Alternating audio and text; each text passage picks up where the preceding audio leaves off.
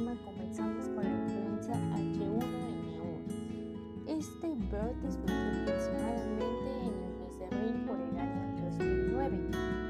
Se produjo una pandemia variante del virus de la influenza humana. Este es una infección viral aguda de las vías respiratorias que puede afectar mucosa nasal, faringe, ocasiones alveolos pulmonares. Y como en todos los tipos de virus, hay una población hay una porción de la población que es más propensa a contraer este virus. En este caso son los niños menores de 5 años, pero específicamente los de 2 años, adultos mayores de 65 años, pacientes con enfermedades crónicas pulmonares, incluyendo el asma, cardiovasculares, la hipertensión, enfermedades renales, hepáticas, hematológicas, incluyendo anemia, neuromusculares y trastornos metabólicos, incluyendo diabetes mellitus, embarazadas, con ingesta de salícicos en forma prolongada. Ahora estaremos hablando sobre la vacuna que llegó a salvar varias vidas. Esta vacuna se calcula que tiene una efectividad contra la influenza A y B que es del 40%. Esto significa que la vacuna redujo un 40% el riesgo general y que corre y que corre una persona que puede tener atención médica y recurrir a un consultorio médico en caso de influenza. En lo personal, yo estaba muy pequeña. Recuerdo que tenía clases en línea, pero no recuerdo si se llevó a cabo la cuarentena por las personas mayores. Pero bueno, ya pasando a temas mucho más importantes e interesantes, tenemos el tema del COVID-19 y la pandemia. Y aún más interesante, cómo llegamos a fase 3 de la pandemia. Para poder entender esto hablaremos de algunos conceptos básicos. En un principio, recordemos que el gobierno vio a COVID-19 como un virus que no era altamente contagioso. Esto también lo estaremos hablando y recordemos que en el principio que surgió todo este revuelo de COVID-19 y cuarentena, incluso a la distancia, se hicieron eventos masivos como festivales que después de esto se vio que salieron casos positivos de coronavirus ahí. Bueno, este tipo de virus se le llama zoonótico. Quiere decir que es un virus que saltó de un animal a un humano. Este tipo de virus ha causado más y más brotes a lo largo de la historia de la humanidad.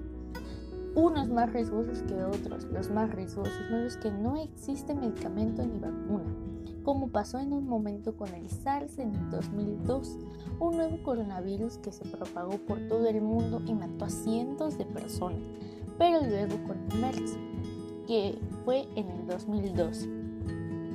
Otro nuevo tipo de coronavirus que mató a cientos de personas. Ambos brotes causaron mucho pánico en todo el mundo.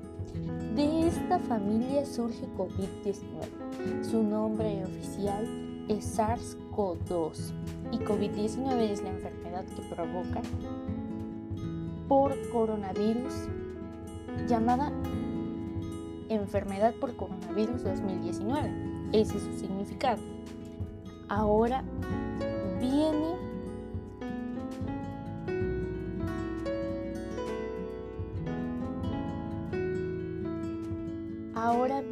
forma que tiene el virus. Los típicos picos son similares a una corona, de ahí su nombre. No hay más. Esta se propaga a través de gotitas al estornudar, al toser y entra por mucosas, o sea, ojos, nariz y boca. Además, este virus también puede sobrevivir varias horas en las superficies. las personas pueden contagiarse las manos e infectarse si tocan la cara. Como dato, ahí les va, las personas en promedio se tocan la cara 20 veces por hora. ¿Qué pasa cuando una persona se infecta? Ahora hablaremos de esto. En, primero, en primera instancia, el organismo deja pasar al virus porque los picos que tienen actúan como llaves que se adhieren al exterior de muchas células humanas. Y ya dentro de la célula el virus le indica que lo produzca copias de él mismo. De esta manera invade más y más células, por lo que puede ocasionar fiebre, tos, fatiga, pero no siempre es así se presentan muchos casos asintomáticos y pueden contagiar e infectar sin ningún problema a otras personas sin que esta persona esté enterada que es portadora del virus. Entonces, una persona con coronavirus asintomática en su vida cotidiana probablemente contagie a algunas personas, no muchas, pero estas personas van a contagiar a otras personas y estas personas a otras personas y estas personas a otras personas y así sucesivamente. Por eso el número de casos aumenta tan rápido. Algunas personas sufrirán una infección pulmonar grave, cierto, y cierto grupo de la población va a estar en desventaja, como lo muestra una evaluación de Estados Unidos que alrededor de 75 de los pacientes hospitalizados por COVID tenían enfermedades pulmonares o cardiovasculares, incluidas diabetes. Estas fibras varían según el país que estés, pero una constante de factor de riesgo siempre va a ser la edad. Es decir, entre más grande una persona, más factor de riesgo tiene de contraer este virus otra porción de la población también está siendo gravemente afectada, que son los varones en general. ¿Por qué? Todavía no se sabe a ciencia cierta, pero se cree que es porque los varones tienen más gusto por fumar o no les gusta lavarse tanto las manos como una mujer. Entonces, si eres varón, nos estás escuchando, ve a lavarte las manos, te esperamos. No lo olvides. Ahora hablemos sobre la familia de COVID-19. Esta cepa es la más joven de siete tipos que infecta a los humanos. Actualmente es el más famoso al igual que el SARS y el MAR. Pero en cuanto al más exitoso, vemos, no lo creo. Causa hay virus que causan más enfermedades que COVID-19. Por ejemplo, están los resfriados comunes. Estos pueden propagarse más fácil si no enferman mucho su huésped. Por ejemplo, los murciélagos están repletos de bichos y virus raros. No los molestan porque no tienen inconveniente con que vivan ahí en su pelaje. Pero esto se cree que fue lo que pasó en el caso del SARS en el 2002, que un virus de un murciélago mutó y de ahí se pasó a un humano, al igual que con esta cepa de coronavirus nueva que surgió en los mercados de China. pero lo nuevo que pasó aquí fue que se cree que mutó de un murciélago a otra especie, ya sea un pez o sea una serpiente, y de ahí mutó y pasó a un humano. En el SARS fue mucho más peligroso que este tipo de coronavirus. La gente solo se contagiaba si tenía síntomas, así era más fácil contener el virus, pero y ponerlos a todos los enfermos en cuarentena. Era más lenta la enfermedad y solo mataba un 10% de los infectados. Y los sobrevivientes creaban cierto tipo de inmunidad y no se volvían a contagiar. Finalmente, cuando el virus quería reproducirse nuevamente, se encontraba con personas que ya tenían inmunidad. Desde entonces, los grupos de investigación fueron a investigar cuevas del sur de China y atraparon a todos los murciélagos para marcar los posibles tipos de virus que podrían saltar fácilmente a los humanos. Como resultado se obtuvieron cientos de coronavirus. Los clasificaron de alto riesgo según su similitud al virus que ya había infectado a los humanos. Hace unos años encontraron uno que lo llamaron coronavirus de murciélagos RATG13 que era de muy bajo riesgo.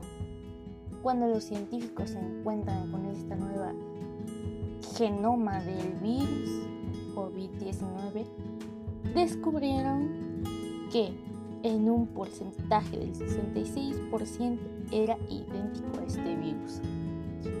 La teoría de los científicos, que hasta ahora no se sabe a ciencia cierta si es la real, es que este virus mutó de un murciélago a otra especie, como ya dije, pues ser una serpiente, un pez, y de ahí saltó a un humano.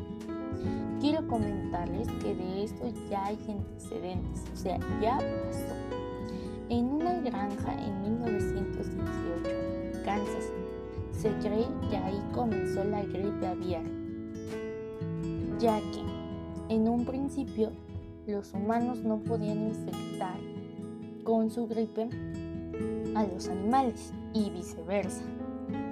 Pero en la célula del cerdo, este virus se juntó y creó H1N1. Y este nuevo virus podía afectar a los humanos que podían contraer la gripe de las aves y viceversa. Ya hablamos de varios casos de pandemias ahorita. Y ahora, ¿qué se necesita para que se cree una pandemia? Se necesita que se cree un equilibrio único entre la capacidad de contagio y de promover la muerte. O sea, que la enfermedad tenga una capacidad alta de contagio y una tasa de muerte alta. con estos dos factores se puede evaluar una enfermedad. Por ejemplo, la gripe común es muy contagiosa pero no es mortal. Sin embargo, la viruela en su tiempo aterrorizó a la humanidad por miles de años a pesar de no ser tan contagiosa. Y luego, el, ébola es una de las más contagiosas y más mortales. La historia se repite una y otra vez. La humanidad ya ha vencido pandemias. En el siglo XX se descubrieron los antibióticos, así que la peste bubónica y enfermedades bacterianas se volvieron mucho más sobrellevaderas, menos letales. Pero los antibióticos no funcionan contra ningún tipo de coronavirus. También existen los antivirales, pero no son tan fáciles de desarrollar. Así que la mejor manera de vencer un virus es la inmunidad. Los sobrevivientes que han desarrollado este virus y sobreviven crean una inmunidad Después de esto, varias personas lo van a empezar a desarrollar, creando una inmunidad de grupo. Por lo tanto, la tasa de infección de la enfermedad se modifica. Pero para esto requiere tiempo y aún no sabemos si podamos crear una inmunidad, por lo cual hace más necesaria la vacuna. También es difícil de crear y se lleva de uno a dos años para que pueda ser aplicada en humanos. Entonces, ¿cómo podemos combatir este virus aplicando técnicas muy antiguas que se establecieron desde la peste negra, que fue la distancia social, su sana distancia y la cuarentena. Entonces, desde aquí, desde este podcast, te pedimos que lleves a cabo tu cuarentena. Lávate las manos lo más que puedas y si llegas a salir, su sana distancia. Y desde aquí también le mandamos un agradecimiento a todo el personal médico que se está sacrificando por nosotros y está sacrificando a su familia. Muy bonita noche. Tengan hasta luego. Descansen. Bye.